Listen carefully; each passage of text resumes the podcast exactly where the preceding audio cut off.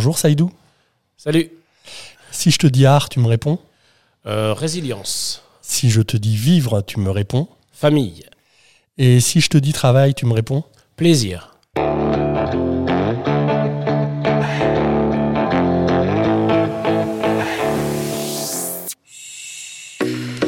Bonjour à toutes et à tous. Euh, Aujourd'hui, pour ce nouveau numéro de J'ai rendez-vous avec, on a le plaisir d'accueillir Saïdou Diallo, qui est le fondateur et le, patron euh, de l'entreprise Easy Shipping.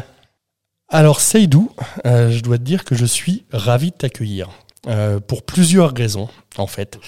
Ça, fait ça fait maintenant pas mal de temps qu'on fait ces podcasts.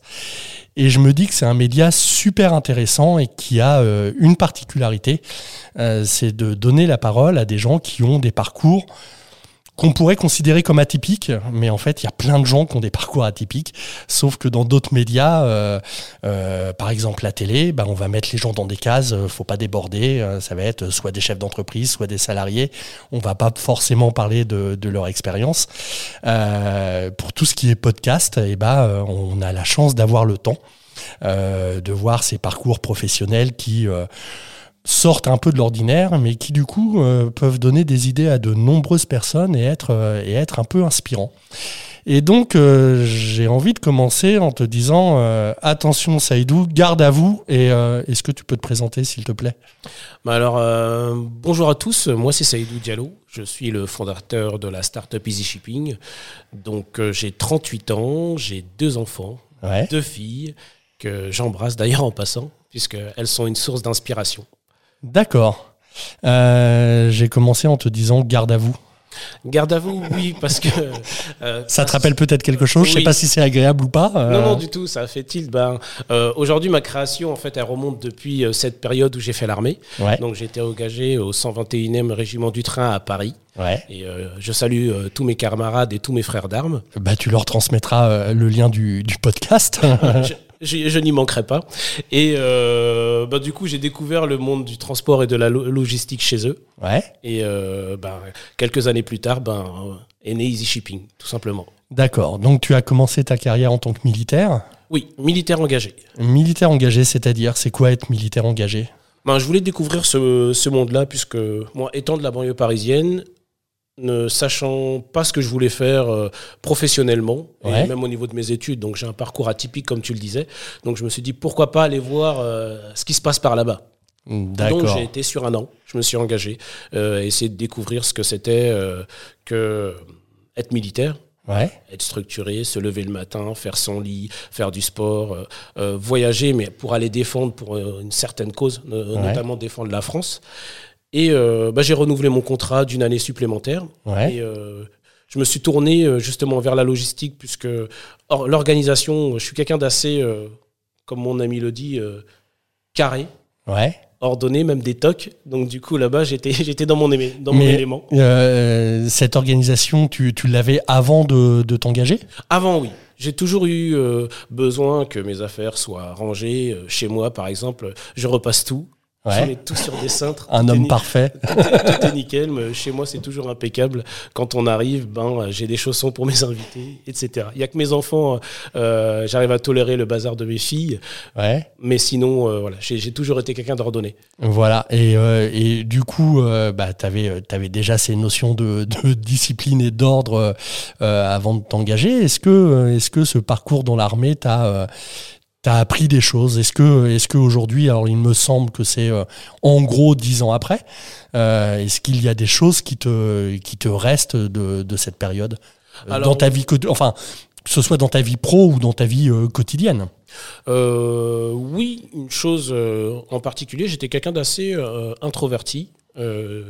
Euh, donc la camaraderie, je l'ai apprise là-bas, même si Ouais. j'avais, euh, étant jeune, j'avais plein de copains avec lesquels on faisait Oui, la oui, etc. Donc, euh, mais c'était différent. Donc, Mais euh, le copinage et la camaraderie, Oui, c'est voilà, deux notions un peu différentes, euh, j'imagine. Exactement. Et euh, j'ai euh, deux camarades avec qui euh, je suis encore très proche aujourd'hui, avec lesquels on partage des choses. Et ça, c'est là-bas où je l'ai vraiment découvert. D'accord. Donc euh, ça, ça m'a ça, ça m'a apporté. Après, euh, d'un d'un autre côté, il y a des choses que ça m'a pas euh, que j'ai pas retenues. Ouais. Enfin, en tout cas, que j'ai pas gardé dans mes habitudes, c'est euh, le cadre un peu public Tout est compliqué, euh, justement, ne, serait-ce que là. Je rapporte ça euh, euh, quand j'ai créé mon entreprise. Ben, toute la partie administrative, c'est archi compliqué. Ben, Ouais. L'armée, c'est un peu pareil. Donc, c'est ce qui a fait que j'ai pas continué là-bas. Mais au-delà de ça, voilà, c'est que des bons souvenirs. Ok, ouais, donc euh, toute l'administration, y compris dans l'armée, c'est euh, c'est quelque chose d'un Oui. peu, c'est le- enfin, j'allais dire c'est le bordel en fait, non, parce que c'est fait pour que tout soit euh, bien carré, bien organisé. Oui, c'est sûr, mais il y a une multitude de, de strates. euh, il faut aller voir euh, la secrétaire, puis la secrétaire, voir l'adjoint, l'adjoint, voir le machin, et puis etc. Et puis euh, on n'en finit pas. Donc quand il y a des délais à respecter, c'est très très très compliqué. Donc du coup, moi j'aime la spontanéité, j'aime l'ordre, mais j'aime que ce soit spontané et que ça aille vite. Vite et bien. d'accord. Euh, donc tu t'étais engagé pour un an, t'as renouvelé pour un an. Oui. Et qu'est-ce qui s'est passé ensuite? Bah, j'ai découvert le transport, mais je voulais aller plus loin. Donc, euh, à l'époque, il y avait le livre blanc, donc on réduisait les budgets dans l'armée. Ouais. euh, euh, je passais, euh, je passais des, des diplômes justement pour comprendre le transport et la logistique. Et malheureusement, faute de moyens, bah, je ne pouvais pas mettre en application euh, la théorie que j'apprenais. Donc, du coup, j'ai quitté, euh, j'ai quitté l'armée justement pour euh, aller dans le monde privé. Ok. Euh, ça me fait penser à un truc. euh, tu parles de transport, de transport, donc j'imagine euh, transport routier, c'est ça? Oui, transport routier de marchandises. Donc, moi, j'étais affecté au PRG, au peloton 3. Donc, Ouais. euh, je m'occupais euh, d'organiser euh, l'envoi de matériel, de matériaux, des cantines sur le théâtre d'opération. Donc, Ce D'accord. qu'on appelle les OPEX, soit Ouais. en, en extérieur, ou les OPIN en, intérieur. Donc, on faisait de transport de conteneurs de régiment à régiment. Donc voilà, ça c'était euh, c'était ce qui m'a passionné, en fait, ce qui m'a plu. Et puis du coup, euh, on roulait de moins en moins. Ouais. On, on roulait tous les mois au départ, puis après une semaine par mois, le reste du temps, on faisait pas grand chose. Et moi, je suis quelqu'un de Un peu actif. oui, euh, même hyperactif. J'ai besoin, j'ai besoin que ça bouge. Donc du coup, j'avais peur de, pour parler, pour parler familièrement, de m'encrouter. Donc du coup, j'ai quitté, euh, j'ai quitté un métier qui me passionnait, mais justement parce que je pouvais pas, je pouvais pas aller plus loin dans les démarches. Et c'est un métier que tu as appris au sein de l'armée ou avant de t'engager, tu avais déjà euh, suivi des études ou, ou tu avais déjà appris des choses à ce niveau-là? Alors, je, je l'ai appris au, au sein de l'armée, puisque en rentrant dans l'armée, je suis rentré en tant qu'électricien. D'accord. Et euh, au bout de 15 jours, euh, quand j'ai vu des camarades euh, conduire des gros camions, euh, l'organisation, charger un conteneur, ça m'a tout de suite parlé. J'ai ah ça c'est bien ça, on va pouvoir ranger les choses, mettre en ordre. Il faut que tout ça rentre dedans, c'est impossible. Ben, moi je me dis ça, je vais me challenger, je, suis capable de le faire. Et je l'ai fait. Donc du coup j'ai demandé au bout de trois semaines à changer d'affectation. Ouais. Euh, et ce qui n'a pas été une mince affaire puisque j'ai dû retourner voir le général pour qu'il puisse faire le nécessaire pour me changer. Oui, bah dit, oui, Sinon, oui. je quittais l'armée, mais je veux faire ça, je veux faire ça. C'est ce que je voulais faire. Donc, ils ont compris ma détermination. Donc, du coup, ils ont voulu, euh, ils ont bien voulu euh, justement changer mon affectation. Et puis, euh, une fois avoir, une fois que j'ai intégré ce peloton là, justement, ben, je me suis dit, c'est ça que je veux faire. Ok. Et il y a tellement de choses à faire qu'aujourd'hui, voilà, ça a mené. Euh, Et, et dans ces cas-là, est-ce que c'est, est-ce que vous êtes euh, dans des cases ou est-ce que c'est multitâche? Je m'explique. Est-ce que tu étais amené euh, tant à, organiser les convois qu'à les conduire ou, euh, euh, par exemple, est-ce que tu as passé un permis poids lourd, euh, des choses comme ça ou ouais. Je sais pas. Je demande. Hein, tu Ouais, vois, c'est un peu. C'est exactement ça en fait. On était po- archi, archi polyvalent. D'accord. On- Les tâches ménagères, les TIG, comme, Oui, oui, comme bah, on appelait. Donc ça, mais là, tout le monde le fait, je pense, dans l'armée. ouais. C'est exactement ça. Mais après, on passait par différents pelotons. Donc, il y avait ceux qui faisaient euh, le carburant, donc ils allaient se former justement aux matières dangereuses. Donc, euh, ça, moi, je l'ai appris. Ouais. Euh, il y avait euh, la partie organi- organisation euh, des convois. Donc, comme tu le disais tout à- euh, précédemment, donc on l'a fait avec euh, nos responsables. Mais après, je, on nous fait passer nos permis parce qu'il faut comprendre. Pour comprendre le métier, pour comprendre toutes les strates, il faut passer partout. Donc on a passé nos cassettes pour être cariste, on a passé les permis euh, poids lourds, super lourds, euh, citernes, etc., plateau, et en pyrole, euh, grue. On, on a on a Oui, ok, c'est vraiment large. Ouais. Et euh, pour qu'on puisse à la fois organiser le transport, mais euh, effectuer le transport par nos propres moyens avec les porte-conteneurs. Euh, à l'époque, c'était des VTL et des G230 qui avançaient pas du tout d'ailleurs. Euh, mais euh, une fois qu'on faisait ces transports-là au départ de Montlhéry, puisque j'étais dans le 91 Ouais. à Paris, et on allait à Toulon, au port de Toulon, déposer les conteneurs, on exécutait cette course, on déchargeait nous-mêmes, et une fois que c'était dans le bateau, on passait la main à nos collègues. Ok, Euh, je vais remonter un tout petit peu plus en arrière euh, parce que euh, parce que tu l'as évoqué et que et que je me dis euh, on va on- tu vas peut-être nous permettre d'éviter le, le cliché. Tu disais que tu venais de banlieue parisienne. Tout à fait. Euh, là, comme ça, euh, on n'est pas dans un podcast euh, où euh, on interroge euh, le petit jeune de banlieue parisienne qui est devenu euh, chef d'entreprise. Euh, on n'est pas du tout dans cet esprit-là. Euh, je préfère le préciser. En plus, avec les élections et tout ça, on va entendre tout et n'importe quoi. Ça. voilà. Euh, c'était, c'était sans rentrer non plus dans de la, de la psychologie, mais euh, c'était quoi ta vie en banlieue? Bon, rien d'extraordinaire en fait. Ah bah voilà, c'est parfait comme réponse. Euh, je te laisse aller plus loin, mais Non, voilà. rien, d'extraordinaire dans le sens où euh, bah, en banlieue on vit en communauté, on vivait entre nous, donc on passait, on allait tant qu'on n'allait pas le- de l'autre côté du périph, ça allait puisque on ne connaissait rien d'autre. Oui. On allait à l'école, on rentrait, on jouait au foot, on était entre nous, on n'avait rien, donc on avait tout à la fois. Puisque Ouais. euh, aujourd'hui on est dans une société de consommation que moi j'ai pas connue à l'époque, donc je jouais avec mes euh, mes frères et sœurs, mes amis. J'ai neuf frères et sœurs en passant que je salue Mmh. d'ailleurs. et euh, bah, une fois que euh, on a avancé dans nos études, par exemple, bon là j'ai été au lycée, Euh, j'ai été au lycée à la campagne puisque mes parents voulaient que je sorte du, du Ouais, collège au lycée de quartier, ouais. etc. pour voir un peu autre chose. Et c'est là que j'ai découvert mince. Il y a une Paris, c'est pas la banlieue, quoi. Ouais. Euh, j'ai passé le périph', je me dis, ah, c'est c'est sympa. Et puis, euh, ah, bah, lui, il a ça. Lui, il fait ci. Je dis, bah, nous aussi, comment on fait pour, euh, pour pouvoir faire ça? Et puis, on a appris. Bon, j'ai très vite compris que ce serait toujours plus compliqué pour nous, et encore aujourd'hui, mais pas impossible. Ouais. Donc, euh, et en ayant l'exemple de mes parents, moi j'ai mon père qui a toujours travaillé, il a cotisé 46 ans, on a même dû le pousser pour qu'il s'arrête de bosser. Ouais. Euh, ma mère, pareil, était femme de ménage, etc. J'allais l'aider euh, à partir de mes 16 ans, j'allais bosser avec ma mère et en plus je bossais au McDo parce que je me suis fait émanciper pour avoir des sous. Et justement pour atteindre ces objectifs, lesquels, ben, savoir ce que je voulais faire de ma vie. D'accord. Donc voilà, mais la vie de la vie de quelqu'un de banlieue, elle a rien d'extraordinaire. Elle est pas comparable par contre avec euh, la vie qui, qui- de quelqu'un qui est entre guillemets bien né. Hum. Aujourd'hui, moi, je vis euh, dans un quartier de privilégiés, et j'ai pas honte. hein. Euh, j'ai habité Mont-Saint-Aignan, Saint-André, les Bulins. Là, je suis à Bois-Guillaume. Euh, mes filles sont bien, elles manquent de rien. Et puis, Donc elles sont là, on parle, pour ceux qui nous écouteraient partout ailleurs en France, on parle de, des banlieues, euh, alors peut-être pas UP, il faut rien exagérer, mais des, oui, de, des, des villes limitrophes de Rouen, euh, rive droite, qui sont, euh, qui sont euh, un peu, euh, un peu cotées. C'est ça. Bah, pour mes amis parisiens, pour faire la comparaison, c'est euh, le Neuilly de, de Paris, Ouais. de la banlieue. C'est exact, exactement ça.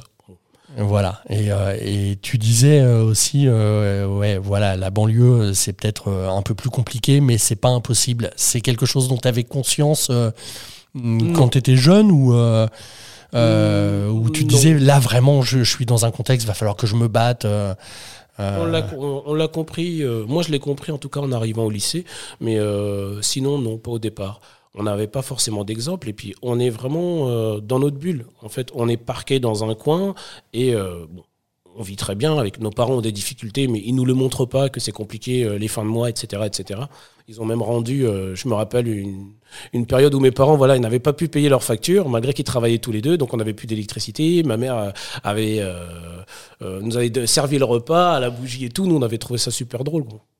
Euh, Nos parents, et justement, ils sont, géniaux, et ils sont géniaux pour ça parce qu'ils ont fait le nécessaire pour pas qu'on s'en rende compte. Mais c'est après, quand on arrive au lycée, là, on se rend compte que oui, tout est compliqué. Bah, c'est pas normal de pas avoir l'électricité, c'est pas normal de pas Ouais. avoir de voiture, c'est c'est euh, c'est pas normal de pas pouvoir d'avoir des bouquins ou d'avoir des parents qui sont illettrés qui peuvent pas nous aider dans nos devoirs alors qu'on a des capacités et tout. Et euh, en parlant de ça, bah, je tiens à saluer une prof, euh, ma prof de CP, Patricia justement, qui m'a beaucoup aidé, qui m'a beaucoup dit, euh, qui m'a toujours dit, voilà, toi tu as des capacités, tu peux aller loin. Et euh, jusqu'au lycée, elle m'a suivi, elle m'envoyait, euh, elle m'envoyait des courriers, je la voyais à l'école et tout. Et elle me disait, bah, toi tu peux, tu peux faire quelque chose de bien. Donc ça, ça a été motivant. Puisque euh, pour aller dans le cliché, bah, c'est pas le conseiller d'orientation de mon lycée euh, qui, non, mais il y a- voilà, il y a des qui, qui nous clichés. a pas forcément, qui nous a pas forcément soutenu et qui nous a parqué bah, toujours dans les métiers manuels. Non pas que euh, ce soit dégradant. hein. Moi, j'ai été électricien. euh, après, j'ai fait un BTS en hôtellerie-restauration, donc des, des, des activités qui me passionnent, mais plus en tant que loisir. Je cuisine chez moi, j'aime beaucoup. J'ai rénové ma maison parce que justement j'ai eu ces diplômes, j'ai appelé l'électricité, mais c'était pas ce que je voulais faire. Ouais. Alors, je, je le dis, voilà, un des inconvénients euh, du podcast, euh, enfin, inconvénient, euh, bah, c'est que vous n'avez pas l'image, euh, mais Saïdou, il me parle de tout ça avec le sourire. On est, on est, c'est des bons moments. En fait. ouais, non, mais on, encore une fois, on est tellement habitué bah, à plein de clichés. mais plein de clichés que, que ça fait du bien d'entendre ce genre d'histoire avec, ouais, avec le sourire, avec. Bah, ces clichés, c'est ce qui fait euh, qu'on est ce qu'on est, Ouais. tout, tout simplement. Moi, je suis plutôt fier de mon parcours. Euh, je viens de banlieue, je viens de Sarcelles, une ville euh, où il faisait bon vivre à l'époque.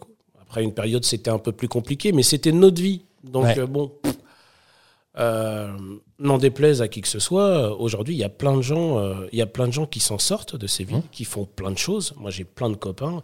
Euh, j'ai le secteur A, la musique, il n'y a pas si longtemps. ben, j'ai retrouvé Passy à Rouen, à la, Ah ouais? à la Maison des Beaux-Arts.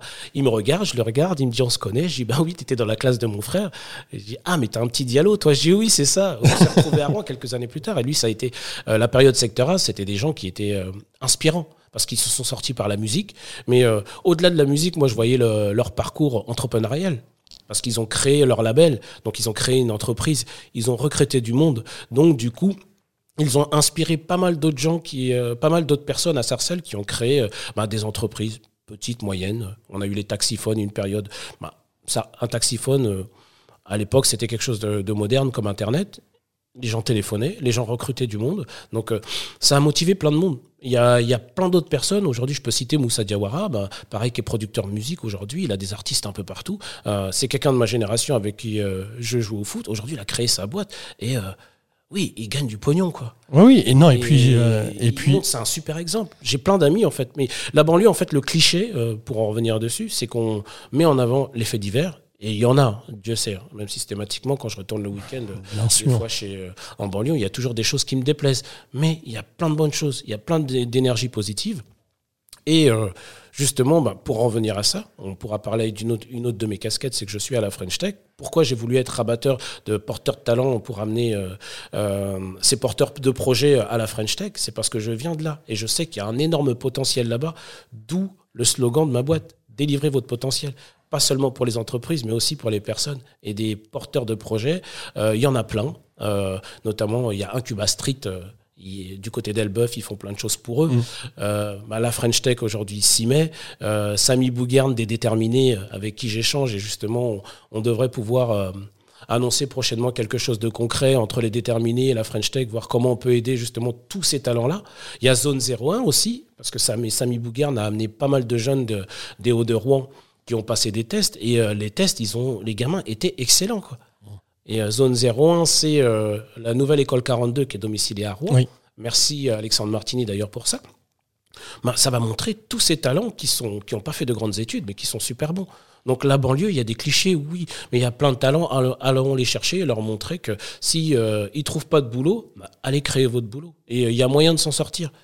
Mais oui, non, et puis, et puis en plus, non seulement euh, euh, parce que tu parlais du secteur A, euh, alors on, doit être plus ou moins de la même génération, ça parle peut-être pas à, tout le monde, mais en plus d'être des gens qui donnaient l'exemple et qui prouvaient que c'était possible, c'est aussi des gens qui ont fait euh, en quelque sorte euh, sortir la banlieue d'un certain carcan. Euh, moi, un de un des, des meilleurs souvenirs de concert que, que j'ai, c'est le secteur A à. Alors, je suis incapable de te, de te donner l'année, mais, euh, mais j'étais pas, j'étais pas un gosse de banlieue ou quoi que ce soit. Et, et je me rappelle que dans la salle, il n'y avait pas que la banlieue qui était présente, mais, Mais d'un seul coup, il, il rassemblait réellement. Quoi. Enfin, euh, bref, passons sur la banlieue. euh, mais c'est bien, euh, c'est bien d'avoir ton sourire quand tu parles de tout ça. Euh, tu quittes l'armée. Oui. Il se passe quoi? Alors je quitte l'armée et euh, entre temps, je je sais que je vais faire le transport. Ouais. Donc, du coup, je me dis, tiens, il y a une formation, elle est payante. Euh, je trouve le Pôle emploi ne peut pas la financer, je ne sais plus pour quelle raison. Je dis, c'est pas grave, j'ai un peu de sous de côté, je vais me la payer. Ouais. Donc, je me paye ma formation. euh, D'ailleurs, je crois c'est au CFLT ou Promotrans, enfin peu importe, euh, pour avoir justement cette fameuse FIMO. Je me dis, euh, le transport et la logistique, la supply chain, il y a tellement de choses à apprendre, il faut que j'apprenne tout. Ouais. Je voulais pas seulement aller faire mon diplôme, ma capacité et tout. Donc, je passe ma FIMO, je commence à rouler. Je trouve une entreprise à Rouen, les transports Nicolas Grisel, après avoir. Parce que en partant de l'armée, j'ai rencontré, euh, j'ai rencontré une fille en vacances. Et il s'avère qu'elle était normande. Et on s'était dit que le premier qui trouve un boulot dans sa région, ben, on s'installe. On l'accompagne, ouais. Donc euh, malheureusement pour moi, elle a, elle a trouvé un boulot sur Rouen. Donc du coup, je me suis installé à Rouen. Et euh, j'ai dit malheureusement juste. Oui, j'allais te poser la question. Et après, j'ai découvert, j'ai découvert une super ville. Ouais. Donc une ville à taille humaine. Donc, ça, c'était plutôt cool. C'est ça qui te faisait peur. C'est pour ça que tu dis malheureusement que tu venais de, de, de la ah, bah capitale et sortir de l'île de France pour arriver euh, en province. ah ouais. ah bah comme quoi il y a d'autres clichés qui. Ça, euh, faisait peur et puis euh, bon j'ai été agréablement surpris même si voilà Paris Paris restera Paris puisque tout est plus grand du lundi au dimanche il y a toujours quelque chose à faire. non pas qu'en province il y a moins mais ne serait-ce que trouver une pharmacie le week-end le dimanche. ah bah et puis Rouen fait partie des moyenne ville de province. Enfin, on n'est pas non plus, euh, c'est pas Marseille, c'est pas Lyon, euh, c'est pas Bordeaux. Je pense que Bordeaux est bien plus grand. Enfin, oui, Bordeaux est quand même bien plus grand, mais euh, Rouen, là, bon, l'avantage c'est que c'est pas très loin de Paris, donc c'était pas, non, c'était pas non plus l'enfer. Et puis j'ai découvert une super ville et on a décidé d'y s'établir. Et puis finalement, ça a mené à ce, à ce parcours-là. Et pour en revenir justement à au transport, donc à Rouen, je me dis tiens, je vais, on est sur un axe routier, Le Havre, Rouen, Paris, donc c'est pas mal du boulot, je vais en trouver. Manque de peau, je galère. je galère, je galère, je galère. Donc j'essaie d'utiliser les nouvelles technologies, les candidatures spontanées pour trouver un job. Euh, j'ai eu très peu de réponses, donc je me dis, ah, je suis une ancienne génération. Euh, bon, je suis, je suis, né en 83, donc du coup je me dis, tiens, je vais faire à l'ancienne, j'imprime mon CV et je vais taper aux portes. Ouais. Je tape aux portes de plusieurs entreprises et il y en a un, je lui dis, écoutez, euh, bonjour, je recherche du boulot je me paye ma FIMO si vous me proposez un contrat de six mois. Il me dit oui, repasse à un autre moment, j'ai pas le temps. Euh, ça faisait peut-être le, 15e ou le 20e appel où on me répondait, on me, répondait, euh, on me répondait ça. Donc du coup, je me dis, je vais aller directement à son bureau. Ouais. Donc, euh, je prends ma voiture, hop, j'arrive avec ma petite 106. En plus, j'étais en rate d'essence, j'avais peur de tomber en panne et tout. Donc, c'était, c'était drôle. Je dis bonjour, monsieur, c'est moi que vous avez eu au téléphone. Il me dit, je suis en ligne, je vous ai dit de revenir. Je dis non, non, je, je vais parler avec vous parce que je sais que c'est avec vous que je vais travailler. Donc il a, vu que j'étais déterminé, donc il, finit son appel, il me reçoit, il me dit voilà, moi j'ai, euh, je me paye ma FIMO, il y en a pour 2600 euros, c'est toutes mes économies parce qu'à l'armée je gagnais 680 euros par mois, donc c'est pas énorme. Oui, c'est pas un salaire, c'est la solde quoi. Donc, oui. Euh. Et euh, je dis en contrepartie, voilà, vous me faites un CDD de 6 mois. Et comme ça, au moins, j'arrive à amortir cette dépense. Et ça vous laisse le temps aussi d'apprécier ma motivation, mes compétences et, et profiter justement de, de, ma disponibilité. Il me dit, bon, ben, c'est la première fois que je reçois un candidat comme ça qui a l'air motivé, donc pas de problème. Donc il m'embauche. Ouais. Et euh, j'y ai passé 10 ans. D'accord. Ouais, 10 ans. Donc au transport Nicolas Grisel, que je salue en passant, puisque j'ai appris énormément avec eux. Donc c'est une PME familiale à la campagne à Préau. Ouais. Euh, Pire euh, que Rouen. c'est ça, le, petit black à la campagne et tout, que les gens regardaient un peu de travers. Mais les gens, quand ils me connaissent, voilà, j'ai sympathisé avec tout le monde. J'ai évolué dans cette entreprise, parce que j'ai roulé dans des véhicules légers, des véhicules lourds, des véhicules super lourds. J'ai roulé euh, entre la Normandie et l'île de France et on a fait d'autres trajets hein, beaucoup plus loin dans l'Est, etc. Puis euh, j'ai fini par être euh, agent d'exploitation là-bas. c'est le, premier employeur qui m'a fait confiance, qui a aussi vu mes compétences, lequel à qui j'avais caché mes, mes diplômes parce que je me suis dit, si je veux un poste de routier, il ne faut pas que je dise que j'ai euh, un CAP, un BEP, un bac ou un BTS. Parce oui, parce que ça ne rentre plus dans les cases, quoi. Enfin, voilà. du coup, euh, mais en échangeant à plusieurs reprises, il se rendait compte que, voilà, que j'avais euh, quand même un petit bagage. Ouais. Et euh, moi, étant sénégalais, les Sénégalais sont de bons commerciaux, donc euh, j'arrivais à... Et heureux cliché C'est ça. Donc j'arrivais à traiter, euh, j'arrivais à traiter avec les clients, j'avais un bon feeling avec ces clients à lui. Je me suis dit, tiens, bah, moi, je peux vous en rapporter d'autres, je peux organiser les tournées, je suis quelqu'un d'assez carré et tout. Donc ça l'a fait. Donc j'ai bossé dix ans pour cette boîte. Et puis pendant ces dix ans, je bah, toutes les problématiques qu'on a pu rencontrer chez eux, euh, par rapport aux clients, les problématiques de nos clients. Et même à l'armée, bah, je me suis dit, tiens, il y a un truc à faire. Il y a un truc à faire. un truc à faire. on en dira plus tout à l'heure, mais il y a un truc. Ah bah, il y a un truc. En même temps, tu dis tout à l'heure, mais, euh, mais c'est le moment d'y arriver. On a, on, a vu que tu étais aussi multitâche, du coup, dans cette. Euh, dans cette enfin, tu étais passé par plusieurs postes ça, tout à fait. chez Transport Grisel. voilà, tu passes 10 ans là-bas. 10 ans, ouais, 10 belles, 10 belles années de bons collègues où ils sont tous fidèles, puisque euh, on a eu très très peu de turnover. Et ça, dans une entreprise de transport, c'est un gage de fiabilité, de sérieux. Euh, Alors, euh, tu précises de transport, j'ai envie de dire dans tout type d'entreprise. Parce Oui, que. mais le euh, transport particulièrement. Ouais, Actuellement, euh, il y, a un- il y a un énorme besoin de, de livreurs. ouais, Beaucoup d'entreprises, ben, les livreurs restent un mois, deux mois, six mois, un an. D'accord. Euh, moi, j'en connais qui sont restés chez Transport Grisel jusqu'à leur retraite. 25 ans, 20 ans. C'est dû à quoi? C'est des problématiques salariales? C'est des Euh, problématiques euh, managériales, enfin relations humaines? Oui, c'est, euh, salarial, oui, mais après, c'est cadré, il y a des barèmes, donc euh, je dirais oui et non, mais c'est surtout managérial.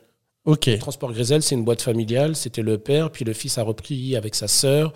Euh, la maman qui était à côté passait des fois nous voir, euh, le petit café et tout. C'était vraiment bonne ambiance. Et euh, l'organisation aussi. C'était pas, c'était pas le bazar. Pas le d'accord. bazar comme dans d'autres entreprises. Et puis, quand on a un patron qui nous ressemble, qui est très proche de ses, de ses collaborateurs, moi, en tout cas, moi, je l'ai vécu comme ça. Peut-être d'autres diront le contraire, mais moi, je l'ai vécu comme ça. Du coup, ça a fait que mes, ces dix années, je les ai pas vus passer. Ok, Et j'ai énormément appris euh, de lui, de sa sœur et euh, de, mes, euh, de mes collègues. Ce qui a fait que je me dis, tiens, bah, tous les petits soucis qu'on pouvait rencontrer au quotidien, puisque nous, on n'avait pas forcément de logiciel, on travaillait avec Excel, Oui, oui, oui. cahier, on prenait des notes, tiens, j'ai telle course, tu peux me la faire. Oui, je notais ça dans un coin. Je me dis, tiens, tous ces process qui sont, bon, pardonnez-moi pour le terme, mais qui sont gonflants, ouais, euh, ben, il y a moyen. Il y a moyen de faire un truc pour ça. ok.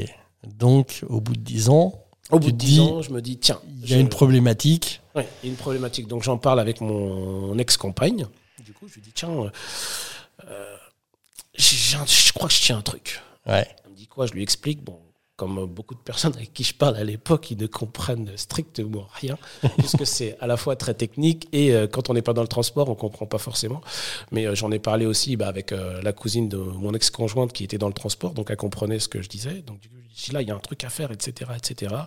Et avec le numérique, on pourrait peut-être toutes ces tâches chronophages comme la saisie des bordereaux de livraison, la facturation et tout, on peut l'automatiser. On peut dématérialiser les bordereaux de livraison.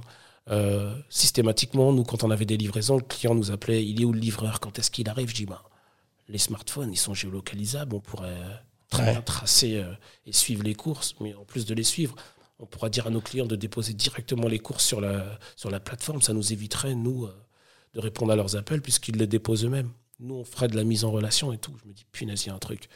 Donc, je commence à. Je savais même pas ce que c'était, mais à travailler sur un, un cahier des charges. Et en fait, je me suis rendu compte que j'étais déjà en train de faire mon business plan. ok. Dans, dans tes différentes formations et tout ça, t'as Non. jamais, quoi. C'est pas non, des choses que tu as abordées. euh, euh, Non, non, non, du tout, du tout, du tout, du tout. Euh, moi, j'ai fait un CAP, BEP électrotechnique, Ouais, un bac en électrotechnique. Oui. donc, euh, Donc, rien à voir avec, Donc, euh, on nous apprend pas le, on nous apprend pas euh, tout ce qui est en lien avec la création d'entreprise, et ce qui est bien dommage. Et j'ai fait un BTS en hôtellerie-restauration, donc rien à voir non plus. dans mes études, voilà, je bossais le soir dans les restaurants pour bah, avoir un peu de sous et aider mes parents, puisque nous, on- les Africains, généralement, quand on bosse, on aide nos parents. Ouais. On était neuf frères et sœurs, bon, c'était compliqué, donc du coup, on s'est dit, tiens, on, va- on bosse. Et je me suis dit, bah, tiens, je bosse dans la restauration, bah, pourquoi pas faire un BTS restauration, puisque dans les restos où j'ai bossé, bah, j'ai fait tous les postes. Ouais. J'ai été plongeur, j'ai été cuisinier, on me dit, mais t'es bon en cuisine et tout, machin.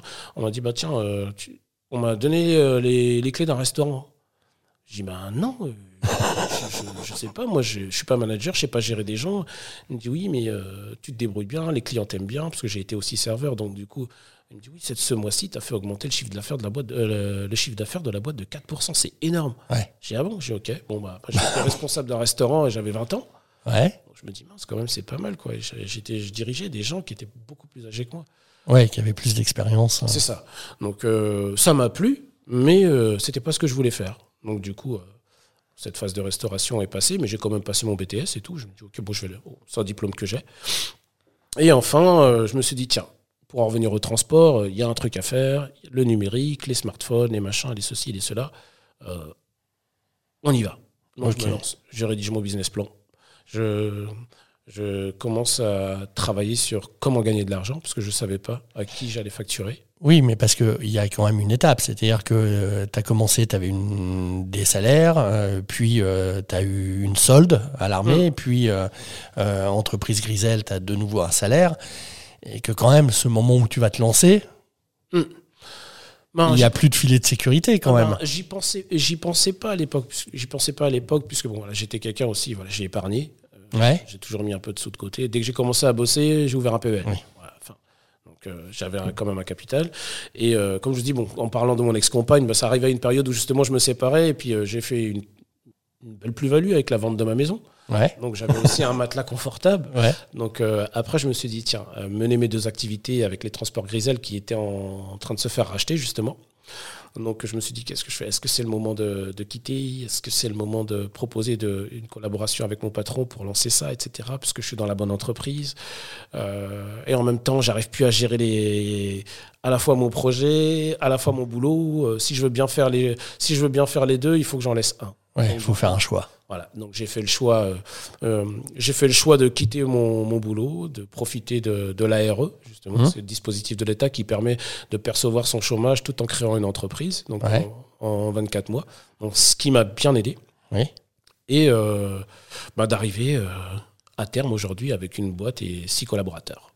Ok. Ça me ça m'évoque une, une petite petite réflexion. Euh, tu as pu profiter de l'ARE. On a tendance à dire euh, monter en une entreprise euh, en France c'est hyper compliqué. C'est ce qu'on entend en général. Je vais pas dire que c'est simple, mais il y a quand même du soutien et sûrement Oui. un peu plus que dans d'autres pays. Oui, complètement. Non, là, par contre, oui, c'est euh, encore un cliché. Donc, Ouais. c'est vrai, toutes les strates administratives, elles- non, ça peut être compliqué. Mais pour la créer notre boîte, nous, ça a été, ça a été relativement simple. Ça a été vite. Par contre, c'est euh, tous ces dispositifs justement d'aide. Il y a trop d'aide.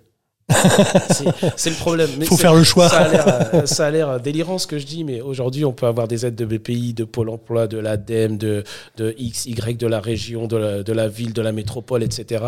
Et il faudra un guichet unique, justement pour aller euh, euh, avoir toute cette, cette aide et cet accompagnement, surtout, parce que l'aide financière, c'est bien, mais l'accompagnement, c'est c'est quand même mieux. Ouais. Et d'être accompagné aussi euh, par des chefs d'entreprise. Donc, euh, et euh, là, je fais un petit coucou à la fois à la CCI, mais aussi à la French Tech, puisque nous, on est accompagné par des chefs d'entreprise. Et euh, il y a le French Tech Central qui vient de s'ouvrir à Rouen. Je ne sais pas si vous avez suivi sur les réseaux la communication. Je, je, que nous avons fait. je- je l'ai vu passer. Ouais. Et c'est ce fameux guichet unique. D'accord. Donc, euh. French Tech Central, c'est le guichet unique qui permet de rencontrer à la fois BPI, la Banque de France, la CCI, euh, X ou Y, et avec des chefs des entreprises, avec des chefs d'entreprise, mais aussi euh, les partenaires de la métropole de Rouen, de Caen, du Havre. Ça a été créé quand ça? Parce que Euh, autant j'ai vu le nom passer, mais Ça a été mis en je- place il y a une dizaine de jours. Ça existe Ouais. depuis un moment, notamment à Station F à Paris. Donc, Ok. eux, ils ont Station F, ils ont tout. Ils veulent voir BPI, BPI est là-haut, ils veulent voir Banque de France, Banque de France est là-haut, ils veulent voir euh, euh, la région, etc. Tous les acteurs sont là-haut. Ok, donc euh, que les gens soient au courant, une dizaine de jours, ça veut dire que ça a été créé début décembre, euh, sachant que le podcast sera sûrement diffusé au courant du mois de janvier. Donc au moment où ce sera diffusé, voilà, c'est une, c'est une, une nouvelle solution qui aura deux mois d'existence en gros. C'est ça. Venez, euh, venez vous inscrire, devenez membre de la French Tech, c'est Ouais. Totalement gratuit. Donc, euh, vous voyez que c'est désintéressé. Mais pour avoir, pour avoir accès à French Tech Central, il faut absolument Ouais. y être. Donc voilà, je ferme la parenthèse. En tout cas, pour revenir justement à la création d'entreprise, non, c'est pas, c'est pas compliqué. C'est pas, pas compliqué. J'adore. C'est euh, c'est plutôt simple. Et puis, euh, on a de la chance d'être en France. On a pas mal d'aides. Euh, moi, j'étais même surpris. Ouais. Mais oui, mais parce que c'est ce que je disais. il Le-.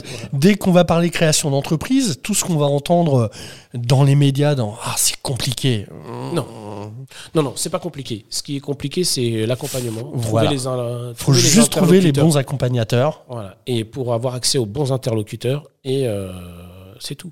Aujourd'hui, maintenant, il existe euh, les incubateurs, et Ouais. ça, c'est bien. Ça, moi, j'en ai pas fait. J'ai découvert ce que c'était en 2019, mais j'avais déjà tout créé. Donc, bon.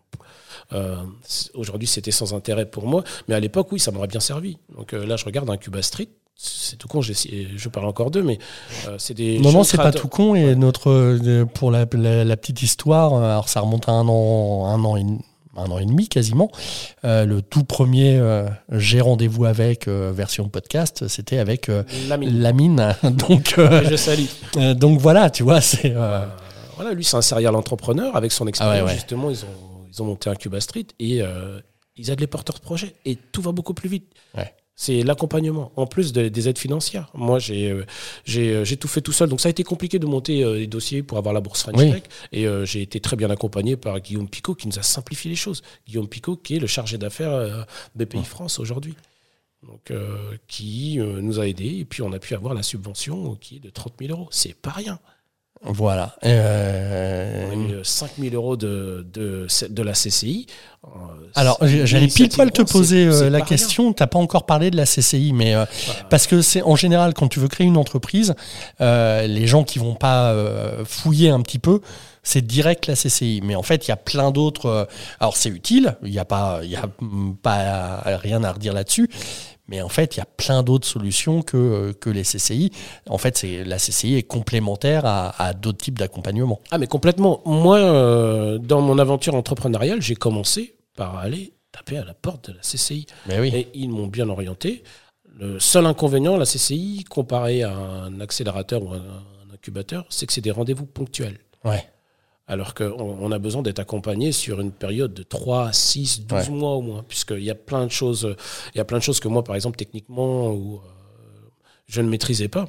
Et euh, le fait d'avoir quelqu'un justement au quotidien, de dire voilà, bah tiens, euh, calcule ton point mort, le business plan. Est-ce ouais. que tu, euh, est-ce que tu as fait ton pricing? Ouais, mais ça veut dire quoi, pricing?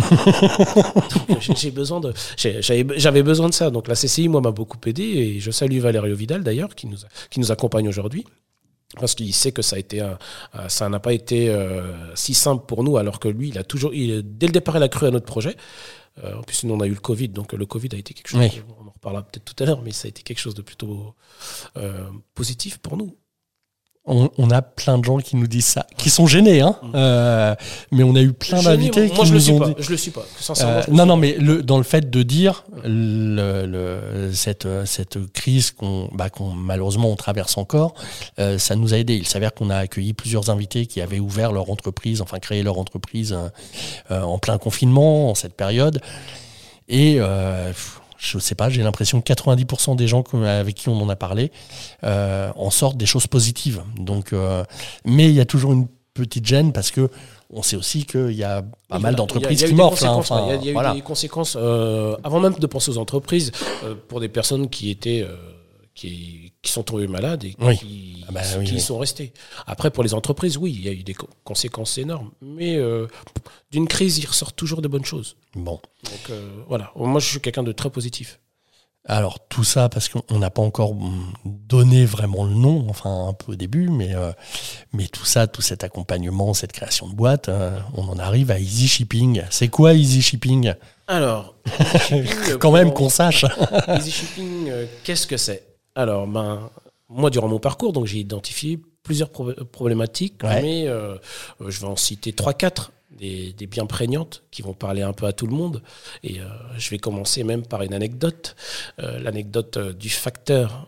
Excusez-moi, ne vous, ne vous vexez pas, mais on a tous eu à recommander dans la boîte aux lettres pendant Fais cette gaffe, période tu parles d'un ancien facteur postier. euh, Ouais. Fais gaffe, fais gaffe à ce que tu dis.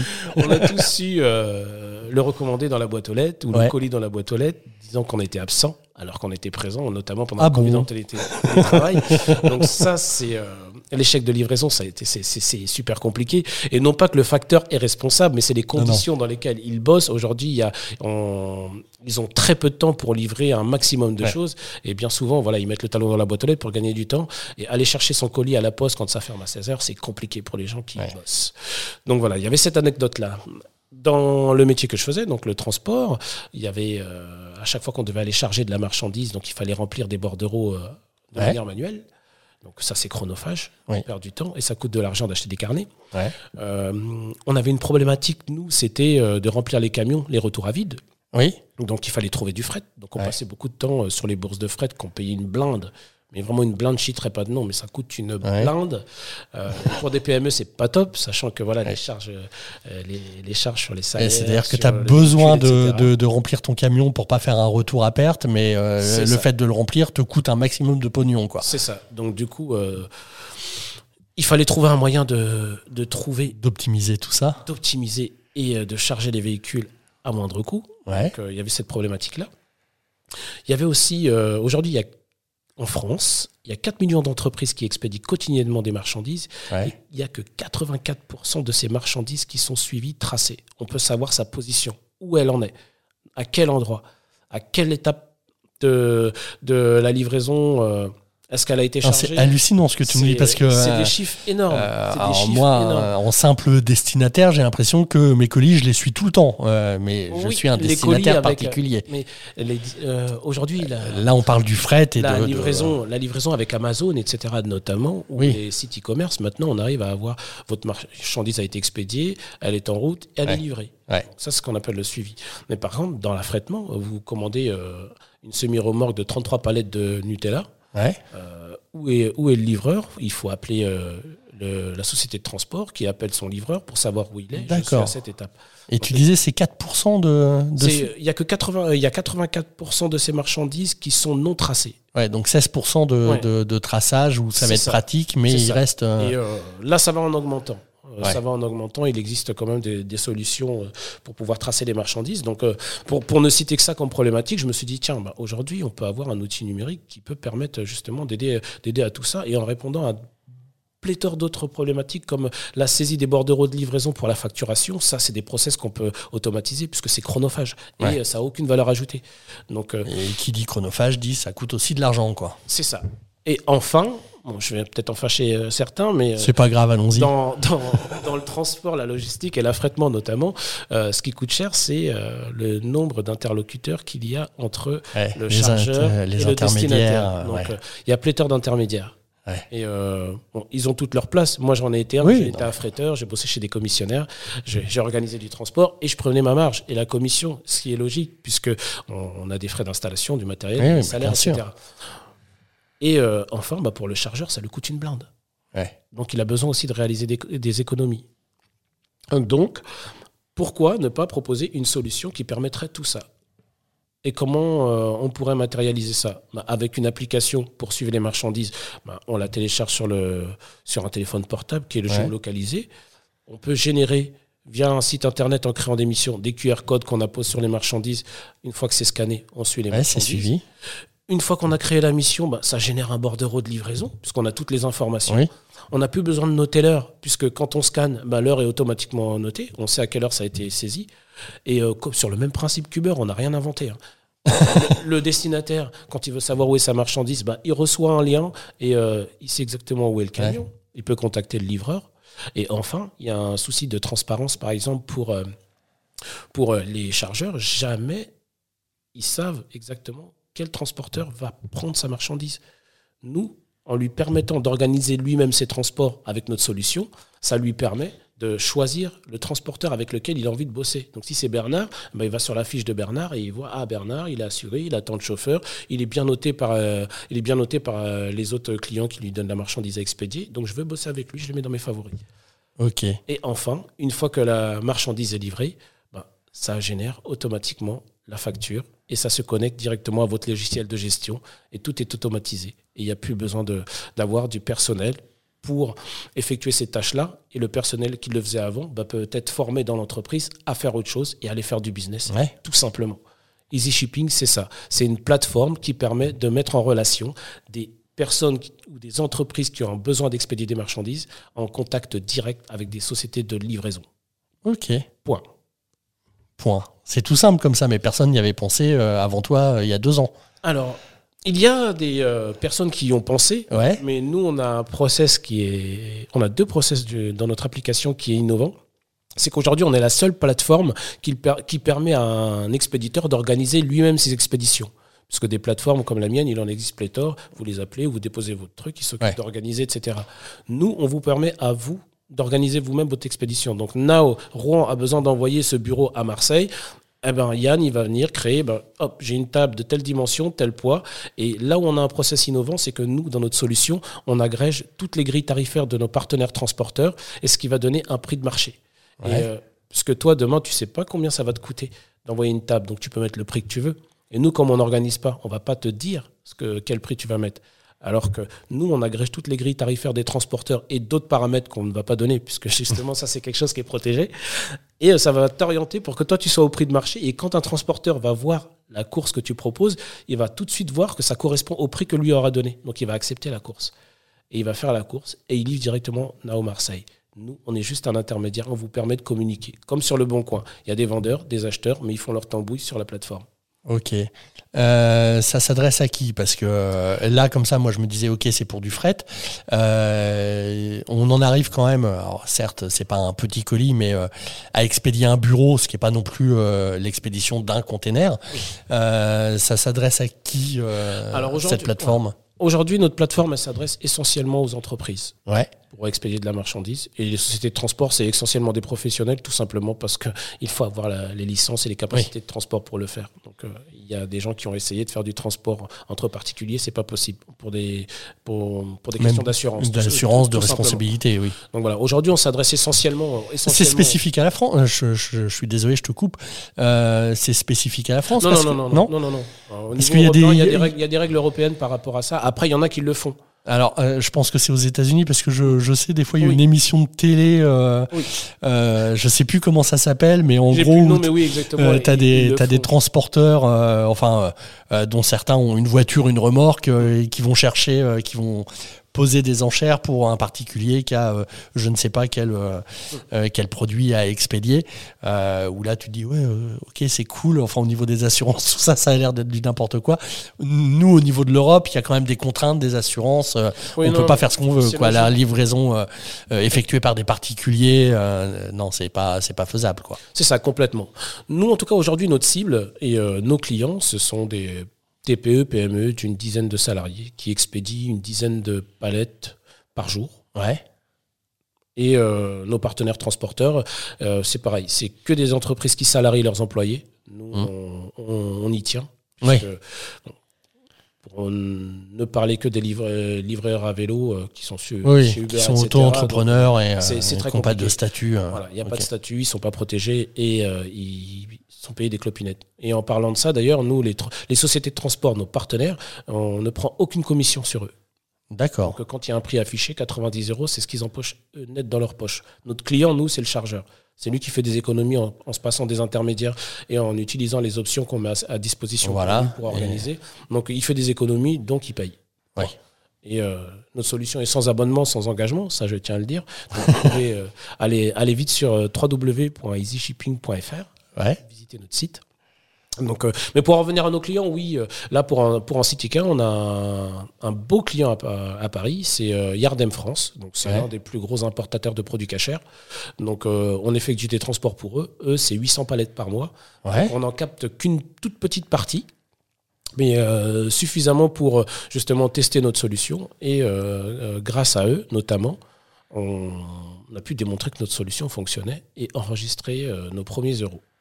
D'accord. Euh, C'est un petit industriel. Easy Shipping, t'as annoncé ça il y a deux ans. Alors, Easy Shipping, moi je bosse dessus depuis 2017 exactement. Ouais, donc, Donc, 2021, euh, le- 4 le ans. enfin, euh, Euh, j'ai, euh, c'était mon incubation, donc elle a été beaucoup plus longue que toutes les autres. et euh, puisque plusieurs péripéties, cahier des charges, euh, techniquement, voilà, je suis pas développeur web et mobile, donc je savais pas comment. ah bah, faut s'entourer à un moment donné. Donc, ouais. une, une étude de marché auprès de, de certains de mes clients quand je bossais chez les transports Grisel, puis euh, euh, des clients lambda, des partenaires de transport. Pour, pour comprendre, pour vraiment comprendre le milieu. Et en 2018, euh, je me dis ça y est, c'est bon. J'ai euh, j'ai trouvé mon modèle économique. Ouais. Je sais comment je, je dois fonctionner. J'ai identifié ma cible, ce qu'on appelle aujourd'hui le persona. Oui. Donc on les a trouvés. Et euh, je me suis dit, tiens, je me lance. 2019, on rédige les statuts. Je m'associe avec Némine qui est, qui est mon responsable technique, mon CTO. Mhm. Il, entoure, il encadre l'équipe dev. C'est lui qui a pu me traduire euh, tous les devis euh, des sociétés de, dévelop- de développement. Puisque, pour ainsi dire, quand j'avais un devis ou quand je parlais avec eux, je n'y comprenais strictement rien. Mais rien du tout. quoi. Ah, mais les devs, ils savent faire. Oui, oui. Euh, C'est-à-dire qu'ils t'expliquent des choses, tu comprends rien, mais toi, tu te dis, euh, bah, c'est que ça doit être bien. c'est exactement ça. Donc du coup, ah oui, c'est cher. Euh, ça, mais oui, ça. Alors euh, AX plus B, le code, machin, le postman, etc. Ouais, je dis bon bah ouais, il dit des mots intelligents, donc il a raison. ouais, ouais, bah, c'est comme là, ça qu'on vend. non. À un moment donné, je commence à, je commence à un peu. Il faut que je fasse attention parce que moi, je me suis autofinancé. Ça, je tiens. Euh, J'ai euh, mis 67 000 euros exactement Ouais. dans ma poche. Je me suis dit, il faut que je fasse attention à ma bourse parce que c'est mes économies. Et du coup, euh, mon associé est venu et euh, tout a été limpide. On a pu réaliser le prototype. Il savait parler aux développeurs. Oui. Donc moi, je lui parlais français, lui, il parlait chinois. Ouais. Et ça s'est fait. Et après notre prototype, ben, du coup, on l'a expérimenté avec des clients, on a pu le valider. Et aujourd'hui, on enregistre nos premiers euros. D'accord. Euh, tu as donc des, des collaborateurs, tu m'as dit 6, c'est ça? Oui, puisque du- durant la. On s'est immatriculé en 2020, donc on bossait avec un fournisseur qui était à Paris, et à- sur l'île de la Réunion, Ouais. puisque euh, mon associé, lui, à lui tout seul, vu euh, le boulot qu'il avait, il ne pouvait pas euh, développer euh, euh, les solutions, que ce soit sur iOS, Android et puis Oui, euh, oui. la version web. Donc du coup, on est passé par, par une agence euh, de six développeurs qui ont bossé à temps plein sur euh, notre solution.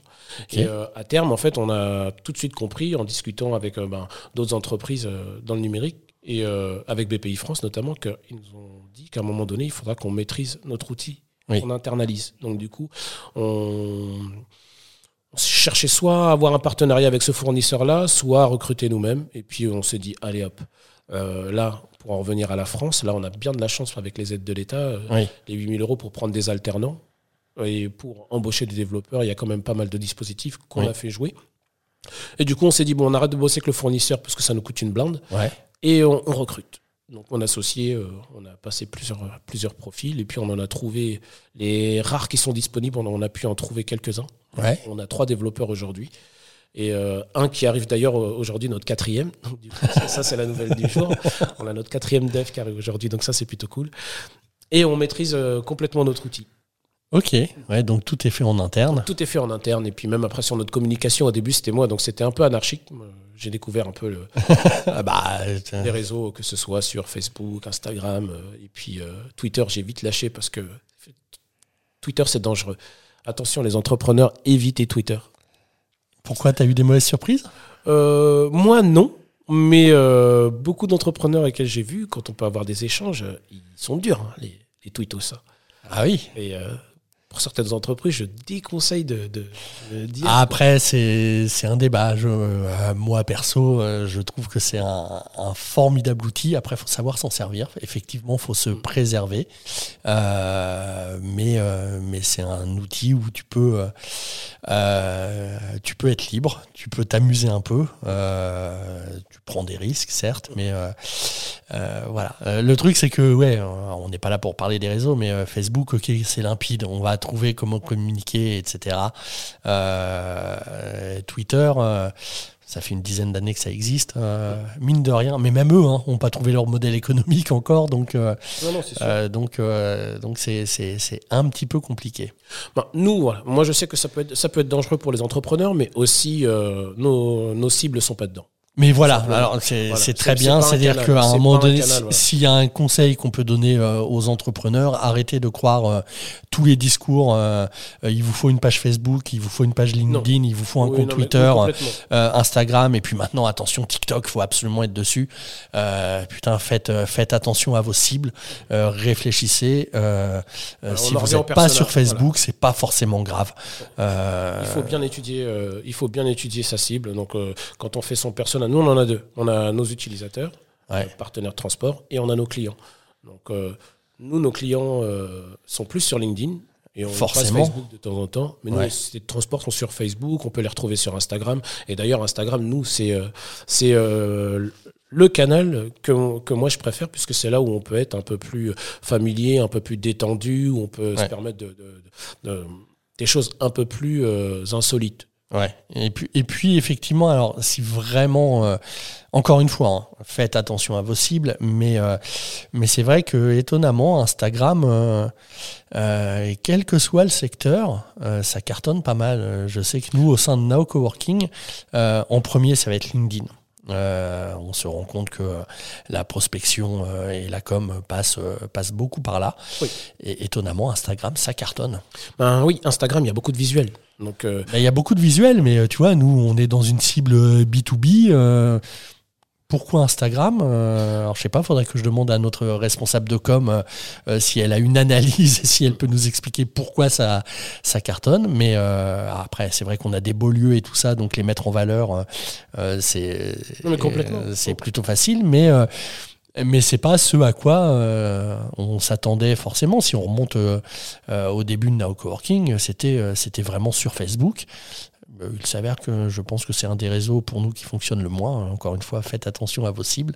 Mais ouais, Insta, c'est plutôt pas mal, quel que soit votre secteur d'activité. Complètement. En fait, les, euh, en tout cas pour nous, ou pour moi, pour mon exemple perso, à chaque fois que je vois une image sur Insta, euh, Ouais. que ce soit euh, quelqu'un qui est professionnel ou euh, juste un- une personne lambda, bah, si l'image me plaît, vraiment, je vais suivre. Et une fois que je suis, après, je vais creuser. Ouais. C'est pour ça que nous, sur les réseaux, bah, euh, là, le dernier visuel qu'on a créé, euh, puisqu'on a, on- y a une mise à jour où on modifie euh, les conditions d'inscription pour les sociétés de transport. Et euh, bah, je salue Constance, notre collaboratrice, qui est notre trafic et community manager chez nous Ouais. a réalisé cette illustration qui est juste top. Et euh, sur Insta, bah, c'est là où, euh, sur Insta et LinkedIn, c'est là où ça percute le plus. Parce que c'est assez jeune, c'est assez fun, puisque voilà, faut, faut dire ce qui est, le transport, ça fait rêver personne. La supply chain, ça fait rêver personne. Et aujourd'hui, il y a des acteurs comme euh, Romain Cordon de Shiptify, il communique d'une manière, mais qui est géniale sur, sur LinkedIn, c'est assez fun. Et il y a toujours un visuel, un visuel qui est top. Et Insta, c'est ça, c'est pour ça que nous, on y est. Et moi, je m'éclate. Ok. T'es quel type de manager? Euh, euh, bah, Parce que tu as aussi appris un peu sur le tas, j'imagine. euh. Et oui et non. Alors, euh, j'ai appris sur le. J'ai pas appris sur le tas, puisque, bon, comme j'ai été responsable de, de, Oui. de restaurant, donc j'ai Oui, managé des vrai. équipes, euh, non sans mal, mais j'y suis arrivé. Euh, la société de transport, pareil. Moi, je suis devenu le responsable de mes anciens collègues. Ouais. Ah, ça peut être des, des passages un peu difficiles. Dans beaucoup d'entreprises, ça a été très compliqué, mais moi, c'était le meilleur moment, puisque rien n'a changé. Et, euh, Et certains collègues- j'imagine, qui étaient arrivés avant toi. Oui, Ouais. moi, je suis le dernier arrivé. J'étais le plus jeune. Le plus jeune qui devient J'étais le patron. Le euh, petit gamin qui arrive de. Mais une anecdote que je devrais. enfin, J'aurais pu la passer, mais je vais la raconter. Mais moi, quand je suis arrivé dans la boîte et Transport Grisel, il y a un des camarades, ou je sais pas qui, mais un ami de mon patron, qui lui a dit Ouais, tu vas pas embaucher un noir quand même, tu te rends pas compte et tout, machin. Je, sais, je pense que j'ai identifié quel collègue c'était, en tout cas. Enfin, je pense. Et euh, au final, euh, ça s'est toujours bien passé. Et Ouais. euh, encore hier, j'ai eu. je te salue, Franck. J'avais promis que je te rappelais hier, j'ai oublié de te rappeler. je te rappelle tout à l'heure. un camarade avec qui j'ai sympathisé et j'ai été son responsable. Philippe, un autre camarade qui habite bah, pas très loin, pas très loin de Préau, avec qui je vais dîner samedi. J'ai des super contacts avec. Geoffrey, que je cherche à débaucher d'ailleurs, que je veux ramener chez moi. Son patron va moins apprécier, mais, mais c'est aussi un ancien collègue. Donc j'ai. j'ai, à partir du moment où c'était pas mon entreprise, j'arrivais à, à avoir un super feeling puisque je, je souris tout le temps. Je suis quelqu'un de positif. De toute façon, voilà. Euh, quand on a des emmerdes, on- elles, elles sont là. Donc, euh, si on commence à broyer du noir, c'est très compliqué. Il faut Ouais, vite passer à autre chose et aller de l'avant. Donc, euh, ça, c'était. c'est ce qui m'a permis voilà, de me dire que voilà, j'étais plutôt un bon manager. Mais le jour où je suis devenu mon propre patr- patron, donc c'était Ouais. mon pognon, Ouais. pour parler faire les mirements, les premières recrues que j'ai eues, waouh! C'est autre chose. je- le salaire, il sort de ma poche, quoi. C'est mon Ouais. argent et tu déconnes, quoi. Donc là, j'ai compris qu'il fallait que je me fasse accompagner. Donc, euh, merci et bienvenue aux incubateurs, aux accélérateurs, etc. Et euh, à des conseils que j'ai pu avoir dans le cabinet de recrutement Bilbea. C'est tout con, mais elle m'a dit oui, ça, ça, ça, tu rends compte, la partie RH, mais c'est juste hyper compliqué. Ah oui. Euh, c'est c'est ce qu'il y a de plus dur, Ah, gérer les êtres humains quand euh, on a créé boîte. administrativement, mais c'est compliqué humainement. Administrativement, c'est super compliqué. Encore là, c'est un mail de, de, de la prévoyance et de la mutuelle. Voilà, le contrat de machin, il faut changer. Ouais. Donc déjà, ça, c'est c'est c'est gonflant. Ouais. Donc ça, on y passe beaucoup de temps. Créer une entreprise, c'est facile, mais gérer euh, toutes Ouais, ça, la c'est- gestion chiant. quotidienne. Gérer les êtres humains, waouh, c'est euh, euh, c'est compliqué. C'est là, c'est compliqué. Et là, j'apprends. Par contre, là, voilà, j'ai eu deux collaborateurs où moi, je me suis planté dans les recrutements, parce que c'est de ma faute. Ouais.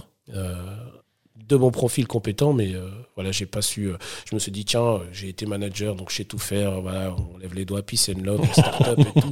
Et au final, non. Euh, un entretien, Non. ça doit être structuré. Il faut poser les bonnes questions, bien identifier les gens. Il y a même une part de psychologie dedans. Moi, je suis Ouais. de ça. Bah, carré. aussi la complémentarité avec d'autres caractères et tout ça. Enfin, toutes ces caractéristiques auxquelles je n'ai pas pensé. Donc, ouais, ça va, tu vas bien, bon, on va se tutoyer, tout ça, machin. Et Ouais. puis, ouais, nickel, tu viens dans la boîte. Et puis, hop, moi, je me suis planté. Je me dis, oh, bon, toi, tu, restes pas, j'en prends un deuxième. Et je me dis, attends, c'est, euh, je me dis, le responsable, c'est peut-être celui qui est en face, mais euh, c'est surtout celui qui est dans le miroir. Je me Ouais. suis regardé, je me dis, là, tu te plantes. Mon associé, j'ai regardé, j'ai dit, on s'est planté. Il me dit, oui, je pense, on va. On se fait accompagner. Et puis, Bah les derniers recrutements, là, c'est top. On a une superbe équipe, euh, des jeunes, des moins jeunes. On bosse avec des écoles du coin et des écoles parisiennes, puisque bon, on- si on peut faire les choses en Normandie, on le fait, mais s'il y a des compétences à prendre ailleurs, on va pas se priver. Euh, non. Euh, ça, faut. euh, la, euh, la vie en communauté, il faut, faut, faut arrêter. Ça, c'est des bêtises. S'il y a des gens à Marseille, ils sont bons. bah, on était chez Nao Marseille il y a pas longtemps pour aller voir un client. Et je salue Rémi en passant. Bah, même si, euh, même s'ils sont à Marseille, bah, s'ils sont compétents, on bosse avec eux, quoi. Donc ça, ça, on arrête. Mais du côté euh, pour revenir sur le management, oui, c'est- très compliqué. Moi, la partie RH, ça m'empêche de dormir. hein. C'est horrible. C'est juste horrible. Là, ils sont fun, donc euh, euh, je m'éclate. Et ce soir, euh, je les emmène tous à l'Afterwork French Tech. Donc, euh. Au moment, c'était réservé aux membres, mais du coup, j'ai demandé à ce que mes collaborateurs viennent, puisqu'ils sont cool. Ils bossent. Et euh, là, la mise à jour, ils sont en train de la faire. C'est juste génial. Quand ça se passe bien, ça se passe bien. Quand ça se passe mal, c'est plus compliqué. Et là, je suis accompagné et je suis entouré bah, d'Étienne Beaugrand, d'Olivier Martineau, le parrain de ma boîte, qui est l'ancien patron de Depuis peu. Et euh, il nous donne plein de conseils. Et quand il doit nous taper dedans, il nous dit non, là, tu, tu fais de la merde. Là, par contre, fais ça comme ça. Va voir un tel, il peut t'aider. Tiens, ça, ça, structure-toi. Et là, on, on comprend qu'en fait, une start-up, euh, c'est pas Google, quoi. C'est une entreprise. Il faut structurer. Ouais, non, mais c'est c'est bien l'esprit. euh, on se tutoie tous, c'est la fête. euh, on installe un toboggan dans les locaux. Exactement. mais non, mais c'est voilà, c'est l'image qu'on a des startups. sauf qu'avant d'être une startup, c'est une entreprise et que Ouais. et que il y a pas mal de, de- de problématiques à gérer. et là, on parlait de la problématique humaine et, et que donc, oui, une des une des solutions, si ce n'est la solution, c'est que quel que soit le, le domaine d'activité et le, le- le secteur de l'entreprise, on peut trouver à être accompagné, euh, quelles que soient les problématiques qu'on rencontre. Ah oui, non, non, mais complètement, complètement. Le fait d'avoir dans son entourage des personnes voilà, qui ont créé des startups, mon époque parisienne, j'en avais pas. J'avais pas de chef d'entreprise autour de moi, donc j'avais pas forcément l'exemple. Mais aujourd'hui, je suis entouré de, de plein de personnes qui ont mon âge et qui sont plus âgées. Et euh, ils, ils m'apportent justement euh, tous ces conseils-là et euh, l'expérience. J'ai aussi vu euh, bah, mon ex-beau-père, qui était un dirigeant de plusieurs concessions sur Rouen. Donc, euh, j'ai beaucoup appris juste en le regardant. Parce que Ouais. c'était un gros chef d'entreprise. Je sais plus combien de salariés ils avaient, mais bon, le groupe Eke, euh, c'est un gros groupe sur Oui, Rouen. oui, oui. Il était associé là-bas. Donc, euh, moi, j'ai toujours vu sa manière dont il travaillait, comment il manageait ses hommes, comment euh, la motivation, le. Il revenait de déplacement ou de vacances, bah, il était 16 heures, bah, son avion s'était posé à Paris, bah, au lieu de rentrer chez lui, et rentrer, il allait bosser. Et juste en regardant ça, je me dis, tiens, euh, ça c'est un exemple. Et c'est quelqu'un, oui, bah, je le remercie justement d'avoir pu partager quelques années avec eux. Euh, les, 10 ans où j'ai j'ai pu le voir bosser, euh, j'ai beaucoup appris. Et du coup, moi, je mets ça en place et j'essaie de remettre ça en place. Et avec mes équipes, aujourd'hui, ça se passe bien. Et quand j'ai un souci, bah, j'hésite pas à, à dire que je sais pas tout. Quand j'ai une compétence que j'ai Hein pas, je la demande. Hein Parce que quand on comprend qu'un chef d'entreprise ne sait pas tout faire et qu'il a besoin de s'entourer et qu'il a besoin de son équipe pour mener, euh, pour mener euh, son projet à bien, c'est top. Et moi, j'ai compris une chose il y a, il y a quelques temps, c'est que moi, je suis là pour donner la vision, un cap. Ouais, Le reste, c'est Ouais, le capitaine aux- du navire, quoi. et les autres, c'est aux autres de le faire. Ouais. Tout simplement. Donc voilà, le, en tout cas, voilà. Pour en revenir, en tout cas, la partie RH, oui, c'est dur. Ouais. C'est très dur. Donc, tu es un, un manager en apprentissage. C'est ça, tout à fait. Euh, tu parlais de, de Nao Marseille. Euh, tu, tu as visité plusieurs Nao Coworking. Alors, Et tu es à la fois installé ici, installé ailleurs. C'est quoi ton lieu de travail en fait? Hein, c'est. À toi, personnellement, c'est voilà, c'est- partout et nulle part. En fait, nous, euh, moi, je suis attaché à Nao pour une, la simple et bonne raison que à Rouen, c'est euh, là où j'ai découvert le transport, c'est là où j'ai mes clients. ouais, À Bordeaux, j'en avais. ouais, Du coup, j'ai pu aller chez Nao Bordeaux. ouais. Chapeau. Et euh, on est même jaloux parce que Ah. eux, ils ont. C'est même pas une terrasse, c'est une plage.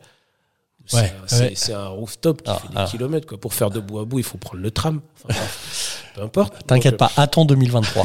attends 2023. euh, on, on va arriver au niveau de Bordeaux à Rouen. euh, Mais après, voilà. On va parler de stratégie de déploiement, en fait. Voilà. Nous, euh, mes clients sont à Rouen, sont en. Ile-de-France, sont à Bordeaux. Ouais. Donc en Ile-de-France, now, moi j'ai mon associé qui va au, au Connected du Stade de France. Ouais. Après, vous êtes un peu À partout. Saint-Denis, ouais. Là, notre collaborateur qui vient d'être embauché à Bitanière. Et je sais que Ouais. vous êtes à Colombes, donc. euh, Euh, la à Garenne Courbevoie, Colombe. La Garenne Colombe et euh, à Courbevoie. Donc euh, là, demain matin, notre collaborateur, on le reçoit chez Nao là-bas. Et euh, là, j'ai des nouveaux clients avec lesquels, quand on ouvrira le marché sur l'île, ben, il faut bien les recevoir. J'ai pas envie de les recevoir dans un café, etc. Et j'ai pas, euh, j'ai pas envie non plus d'aller euh, dans un autre coworking pour la simple et bonne raison que nous, on est domicilié chez Naourouan. Ouais. Donc c'est, on part du principe que tous les Now qui vont se, qui vont s'ouvrir sont des succursales d'Easy Shipping. Tu les investis. Ça. Et euh, ça nous permet d'avoir plusieurs adresses, une entité identifiée. Quand les gens vont sur, sur euh, la page contact d'Easy Shipping, ben, notre adresse c'est Now Coworking. Donc si on est à Marseille, ils vont voir Now Coworking, ils vont comprendre qu'on est une euh, vraie structure. Après, le gros avantage d'être chez Now Coworking, c'est que on est domicilié sans être engagé. Demain, on peut euh, moduler comme on veut. On veut un bureau, on peut prendre un bureau, on n'en a pas, on vient juste là. Et euh, là, pour les entreprises qui ont vécu le Covid, qui étaient chez nous, bah, ils se disent, bon, bah, là, j'arrête mon abonnement euh, le temps que, le- du confinement. Ça fait des frais en moins. Et ça, ça permet d'être agile. Mm.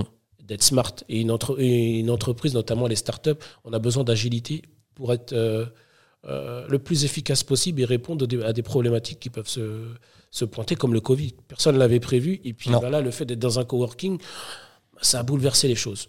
Donc tout simplement. Et puis après, on partage la vie de d'autres entrepreneurs, d'étudiants. Hum. Euh, moi, j'ai recruté quelqu'un que j'avais euh, croisé justement chez Now D'accord. échanger, bah tiens, il étudiait machin et tout. J'ai dit, ah ok, tu fais quoi? Moi, je fais ça. ah, bah peut-être une alternance et tout. J'ai dit, pourquoi pas? Ok.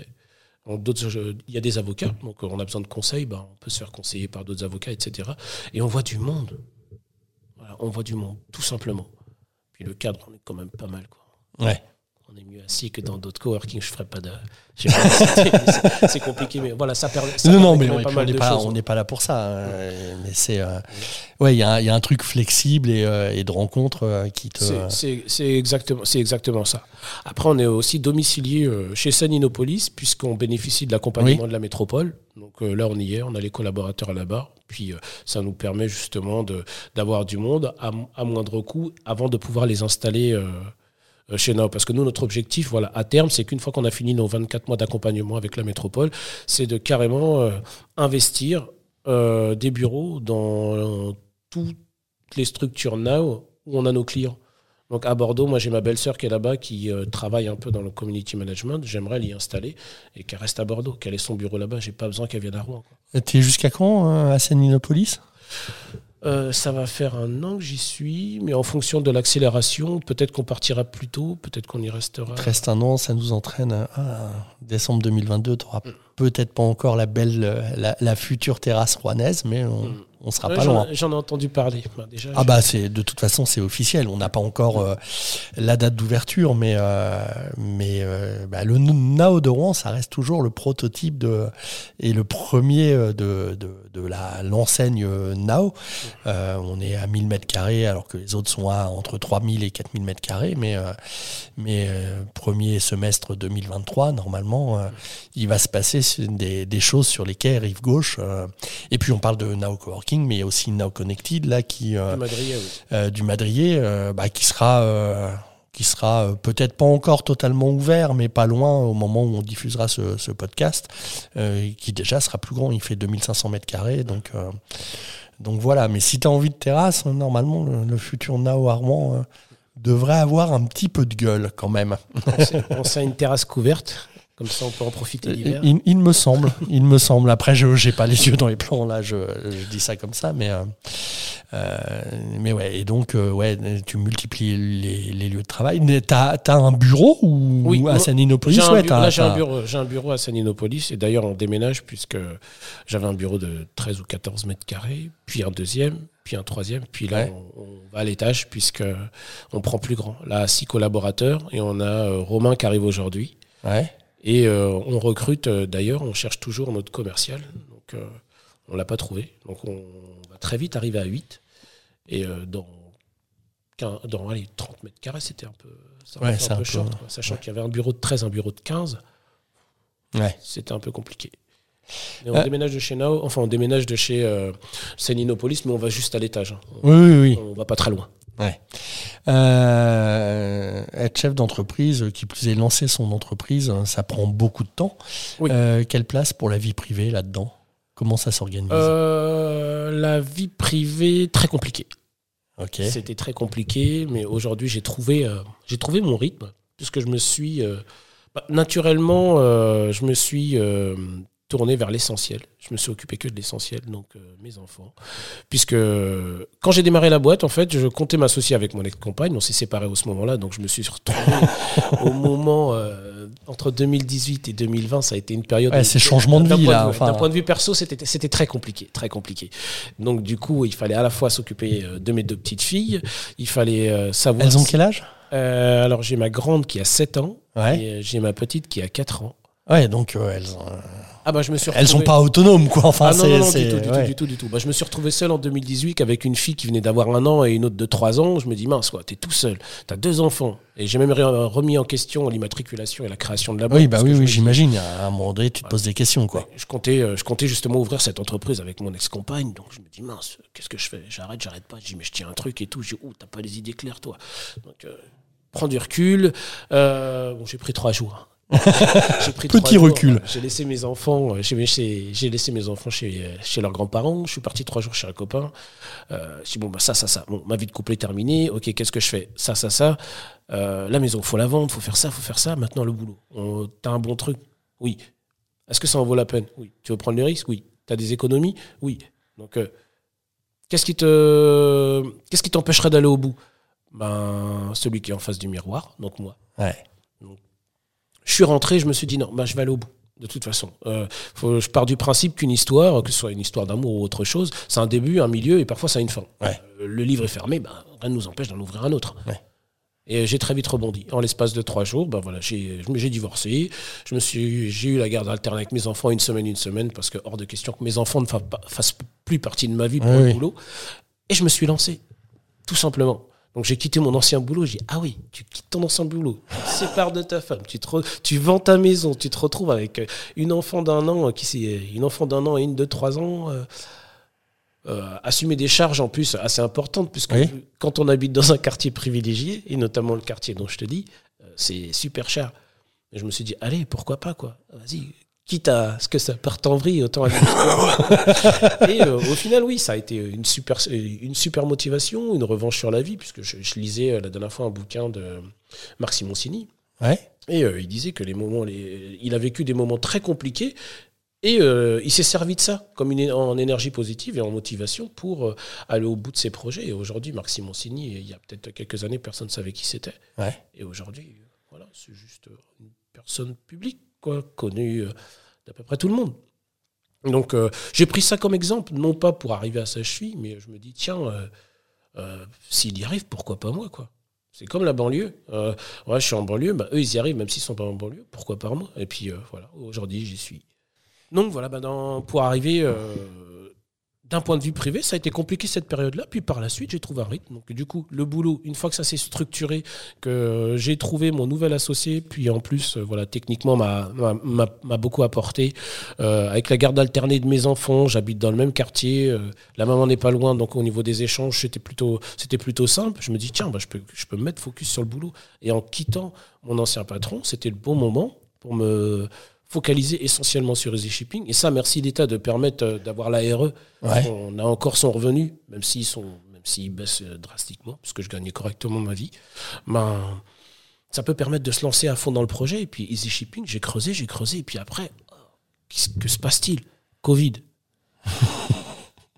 Enfin, des gens qui me comprennent que la logistique, le transport, la livraison, le dernier kilomètre, bon sang que c'est super important. Ouais. Bah oui, le click and collect, quand tu es confiné, tu vas le chercher comment, ton foutu colis Voilà. Les entreprises qui ont besoin de tourner euh, pour livrer les masques, les masques n'arrivaient pas, pas parce qu'ils n'étaient pas fabriqués, parce qu'au niveau de la logistique, Ouais, c'était ça suivait pas. c'était compliqué. Les vaccins, on nous dit oui, les vaccins, il n'y en a pas. Mais si, il y en avait. Ouais. La logistique, c'est là où on a été, euh, pardon- pardonnez-moi du terme, on a été à chier. quoi. Ouais. Aujourd'hui, maintenant, on est bien, tout le monde est vacciné. Et la logistique, elle fait partie de tout. Vous pouvez arrêter tous les métiers, mais À un moment donné, faut- s'il n'y a pas de livraison, il n'y a rien. Il y aura- rien chez le boucher, ni chez Carrefour, etc. C'est- tout simple. Donc, euh, je dirais pas merci Covid, puisque bon, il y a quand Non. même des gens qui sont décédés, mais ça a été, ça a permis Ouais, ça a boosté un peu, un peu les choses de voilà, ton côté, la quoi. transformation euh, numérique aussi de beaucoup d'entreprises. Tout plein de commerçants étaient réfractaires au numérique. Ouais. Le numérique, c'est pas un ennemi. Non Internet, il faut le voir comme un outil. Un outil. C'est pas un tout non plus. Hein. Faut Voilà. pas passer à l'extrême euh, parce que pour certains c'est un ennemi, euh, pour d'autres tout va se passer sur Internet. C'est pas du tout Non. vrai non plus. Non, non, je me ferai pas, euh, je me ferai pas opérer demain par un robot, moi. Ah. Il y a des décisions que je vais prendre moi-même. Ah ouais. Quitte à me planter, ben, c'est pas grave, il faut garder. Mais le numérique, c'est un outil. Et la transformation numérique qui s'opère dans beaucoup de secteurs d'activité aujourd'hui, c'est une, c'est une chance, c'est une opportunité. Que ce soit même pour les boulangers, que ce soit pour les petits commerçants. Ben, les commerçants, euh, certains restaurateurs qui ne voulaient pas du numérique aujourd'hui, heureusement qu'ils ont les, un site internet avec des possibilités de livraison. Et bientôt, c'est un service que nous, on va proposer, c'est J-Shipping notamment, Ouais. Euh, la livraison pour les commerçants et les restaurateurs. Trouver le livreur qui va faire sa course. Ouais. Quand euh, le client ne peut pas venir, ben, on va à lui via Internet, sans abonnement, sans engagement. Voilà. C'est tout bête. C'est un outil et ça permet de faire du business et de toucher des gens qui sont plus loin de sa zone géographique. Tout simplement.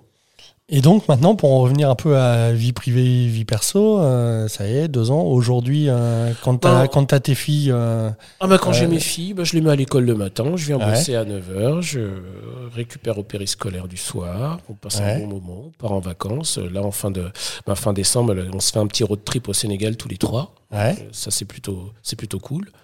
le week-end, t'éteins ton smartphone ou Non, jamais. Ah, t'es, Jamais. ouais. Jamais, jamais. T'en es pas encore à la Non, phase non, où euh, tu t'obliges à, à, à prendre, euh, enfin, à déconnecter complètement. Non, non, du tout, du tout. Trop tôt pour l'instant. Euh, non, non, dans, mon, dans ma chambre, pour donner une petite anecdote, j'ai pris un plan de travail, Ouais. j'ai mis quatre pieds sur roulette, que Ouais. je ramène euh, euh, quand j'ai envie de bosser. J'ai une idée la nuit où je, je pense à un truc, et ben, hop, je sors, je mets mon ordi et je bosse. Quoi. D'accord. Euh, Je bosse. Mon, mon téléphone est à côté de moi, mon ordinateur, c'est mon doudou, toujours à côté. Bah, J'aime bien suivre les chiffres, notamment, parce que la course a été bien faite. Là, je, je bossais avec un euh, Pain Buddy Bio qui est à Rambouillet. Ils font, des, euh, ils font euh, de la marchandise à livrer dans Paris, notamment Ouais. des pains biologiques.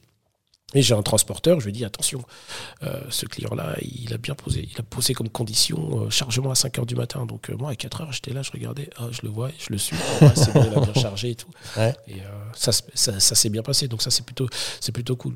C'est un, un plaisir d'être, d'être tout le temps ultra connecté vis-à-vis du boulot? Non. Non, non, non, non, clairement, clairement non.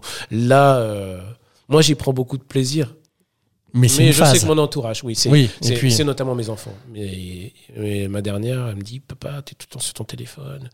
Euh, et Ouais, ma, il y a et des ma- grande, pareil, papa, tout le temps ton téléphone, éteins-le, éteins-le, éteins-le. Donc euh, je dis non, je l'éteins pas, je le mets de côté. Par contre, quand je suis avec elle, on fait, on fait énormément d'activités. Oui, oui, non, non, mais c'est. Mais euh, oui, ça, ça, euh, j'ai- clairement du mal à, à déconnecter, là, notamment avec la mise à jour qui arrive. Je, je regarde tout le temps. Tout le temps, tout le temps, tout le temps. Le suivi de projet, les collaborateurs, non pas pour espionner. Ah bah tiens, ça, ouais, tu devrais peut-être le faire comme ça. J'envoie des messages la nuit, mais euh, sur, la, sur le logiciel de gestion de projet, je les dérange pas par mail ou par téléphone, puisque bon, euh, je leur dis à 17h, moi j'ai des collaborateurs à 17h30, ils sont encore là. J'ai dit, mais rentre chez toi. Ouais. Arrête, rentre chez toi. Et ils sont tellement motivés. Et ça encore, ça me motive encore plus du coup à bosser, puisque je vois que mes collaborateurs, mes collaborateurs aussi suivent. Quoi. Et comme euh, le disait Étienne, Étienne Beaugrand de chez Pégrine, il y a quelques jours, il me disait voilà, moi, il y a plein. J'ai des défauts, mais il y a une qualité que j'ai, c'est de fédérer. Et euh, je me dis ça, j'aimerais bien être, co- j'aimerais bien être comme lui, avoir cette qualité-là. Et euh, là, je vois avec les collaborateurs qu'il se passe un truc. Et là, j'ai compris ce qu'il voulait dire. Il y a plein de choses que je fais mal, mais ça, je fais bien. Ce, ce truc d'être euh, d'être tout le temps connecté, est-ce que c'est une contrainte que tu t'imposes? Est-ce que c'est une contrainte parce que l'entreprise est récente et que, et que là, tu, tu, tu peux pas faire autrement Euh, c'est Est-ce que tu as envie ou est-ce que tu es pressé de, à un moment donné, justement, pouvoir complètement déconnecter Euh, Euh, oui, à, moy- à moyen ou long terme. Là, après, je vois pas ça comme une contrainte. Ouais. C'est plutôt un plaisir. Puisque euh, j'ai- j'aime à dire, j'ai j'ai deux enfants, j'ai mes deux filles, mais Easy Shipping aussi, c'est mon bébé. Donc euh, j'aime bien, j'aime bien regarder, euh, j'aime bien regarder, j'aime bien suivre, j'aime bien communiquer, etc. Donc non, non, ça c'est c'est vraiment un, plaisir d'être connecté. T'en es encore au plaisir. voilà, pour cette partie-là. Il y a Ouais. une autre partie que je déteste, mais je le fais aussi le soir, c'est que des fois, quand j'ai un peu de comptabilité, et Dieu sait que ma comptable, elle me, ta- elle me tape sur Ouais. les doigts, oui, il manque les tickets, il manque ceci, cela. Donc ça, c'est les notes de frais, par exemple, c'est un truc, voilà, j'ai horreur de le faire, mais je le fais. C'est la seule partie de plaisir que j'ai. Enfin, c'est la seule partie où je prends pas de plaisir. Mais sinon, non, être, être connecté euh, sur le compte de l'entreprise ou sur mon propre compte, diffuser des réussites, des échecs, Ouais. parce que je me suis planté. Et, euh, c'est vrai que par exemple sur LinkedIn, on, beaucoup de personnes partagent que sur leur réussite, les levées de fonds, de bonnes nouvelles, nouvelles recrues, etc. Euh, mon dernier poste, la dernière fois, il a fait un carton. Et, et je cherchais pas à faire un carton, mais c'est juste, j'étais avec mon équipe de dev et mon associé, et j'étais dans le bureau, je savais pas quoi faire. Je comprenais que dalle à ce qu'ils disaient. du coup, je me suis pris en photo avec eux, ils étaient concentrés sur leur PC, et puis moi, j'étais là, je dis, je, je comprends rien à ce qu'ils disent. et ça a fait, ça a fait réagir. Et euh, non, mais sinon, non, non, j'ai pas, j'ai pas de réelle contrainte puisque le projet prend forme, on a des clients, on intéresse et euh, des gens qui s'intéressaient pas à nous aujourd'hui viennent vers nous, commencent à poser des questions, à comprendre ce que je fais. Euh, d'autres qui croyaient pas en nous, ben aujourd'hui nous font un peu la danse du ventre et ça j'avoue ça j'avoue que ça fait plaisir. Ça fait plaisir hein. Ça fait plaisir. Un petit côté revanchard euh. non, non mais, mais complètement. Mais après voilà je j'en en abuse pas trop parce que bon c'est non non pas un long tranquille euh, on n'a pas non non mais autant prendre le plaisir là où il est, où il se présente de temps en temps hein, enfin c'est ça. Mais sinon pour en revenir oui euh, côté connecté, non, c'est un plaisir. La vie privée aujourd'hui, tout va bien. J'ai ma nouvelle compagne, j'ai euh, ben, un autre enfant du coup, puisqu'elle aussi a un enfant, ça se passe super bien.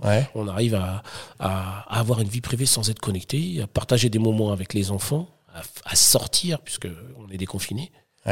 Et euh, ça aussi, c'est plutôt, c'est plutôt top. Mais c'est vrai que pendant un temps, voilà, les, de 2018 à 2020, j'ai été tout seul dans ma bulle avec mes enfants, ouais, mon associé. Et puis ça, c'était euh, c'était peut-être pas forcément le moment de, de, de, dans ma vie privée d'intégrer ce paramètre-là. Parce qu'il y avait beaucoup de choses à gérer. Mais là, aujourd'hui, oui, c'est plutôt cool. Et puis avec la boîte, j'ai un, un, super rythme. J'ai un associé aussi. Euh, on a. On s'est fait euh, un truc tout con, mais euh, des, des, fiches de poste avec une semaine type chacun. Donc lui, il a sa partie, il la gère, il sait du lundi au vendredi ce qu'il fait. Enfin, plus du lundi au dimanche, puisqu'en plus nous on s'appelle le soir. Et moi pareil. Donc du coup, euh, on a délégué plein de choses. Les collaborateurs font les choses et ça c'est euh, c'est juste génial quoi. Tu nous disais, tu nous as dit plusieurs fois que tu encaissais tes, tes premiers euros. C'est quoi, euh, c'est quoi les prochaines étapes d'Easy Shipping?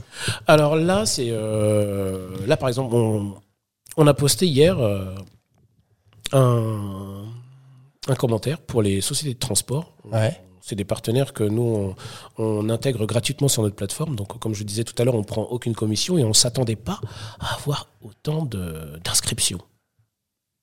Donc, on est passé de 10 à 60 à 187. Et là, aujourd'hui, je ne sais même pas combien on en a. Donc, du coup, on fait une mise à jour pour euh, euh, changer le, processus d'inscription sur la plateforme parce que c'est juste, juste pas possible. Et euh, du coup, j'ai oublié la question d'ailleurs.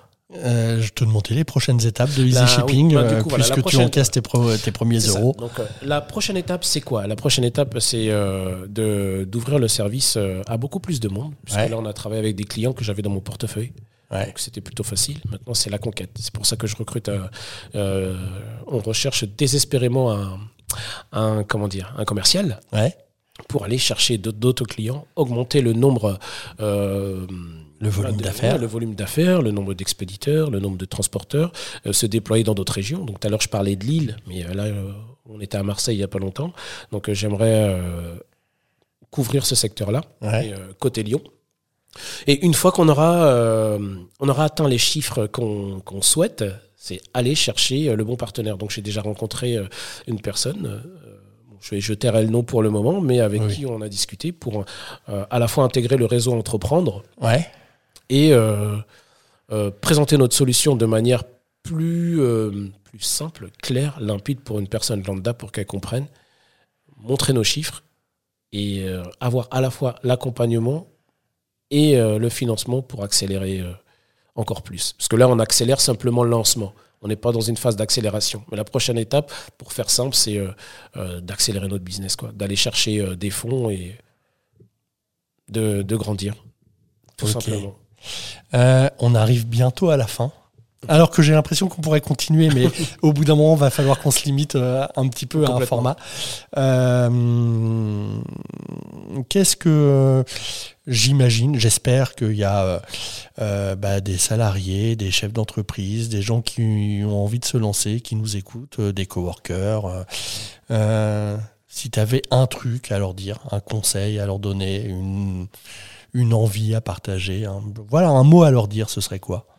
Euh, J'en aurais plusieurs, à vrai dire, mais euh, là, ce qui me vient à l'esprit tout de suite, ne faites pas l'erreur que beaucoup d'entrepreneurs font, c'est d'aller présenter leur projet à leur famille, Ouais. leurs femmes, leurs potes, leurs conjoints. Ils vous diront toujours que c'est beau, c'est super. Ah ouais. T'es le meilleur. Ah, le, man- le manque d'objectivité de la Alors famille, là, des amis, des potes. Un euh, gros ouais, piège. ouais, ouais.